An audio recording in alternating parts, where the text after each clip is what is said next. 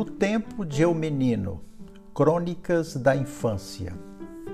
Episódio de hoje, na fila do cinema. De segunda a sábado, havia uma sessão sempre às oito da noite.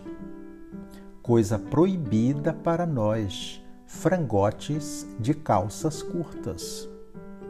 Restava-nos, durante o dia, namorar os cartazes do filme e imaginar as cenas que nos eram negadas e, à noite, curtir nossa frustração e inveja dos adultos, que pareciam ostentar com arrogância a prerrogativa de terem acima de 18 ou 21 anos.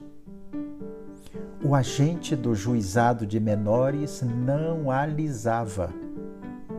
Dava plantão na porta do Cine Ideal e exigia daqueles de quem desconfiava pela aparência serem mais novos a apresentação da carteira de identidade ou, em último caso, a de estudante.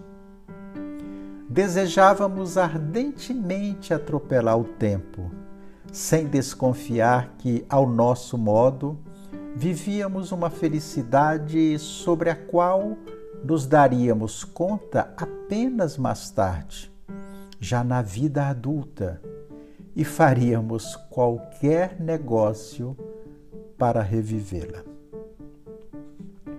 De qualquer modo, enquanto aguardávamos as surpresas reservadas para as sessões do domingo, destinadas à garotada, abríamos uma frente de trabalho que nos permitia amealhar alguns trocados que ajudavam a custear o ingresso para o encontro com nossos heróis.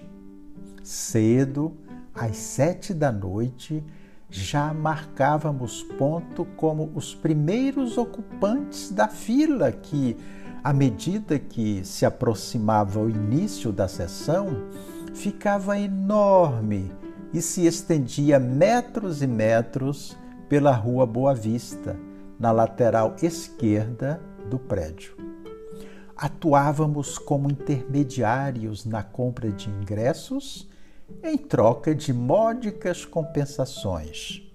Modernamente, diria, estávamos no ramo da prestação de serviços. Havia os frequentadores que, por alguma razão, não queriam perder tempo na fila. Outros desejavam desfrutar o privilégio de serem os primeiros a ter acesso à sala de exibição. Outros ainda queriam a prerrogativa da escolha dos melhores lugares.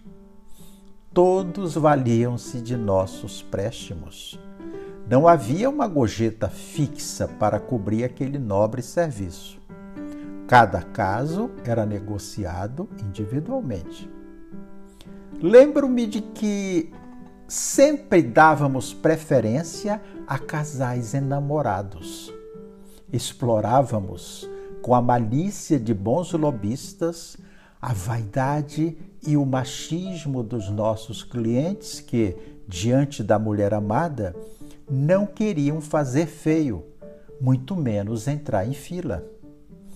Sacavam a carteira do bolso, tufavam o peito e diziam com uma ponta de orgulho e disfarçada naturalidade: Dois ingressos, pode ficar com o troco. Era tudo o que queríamos.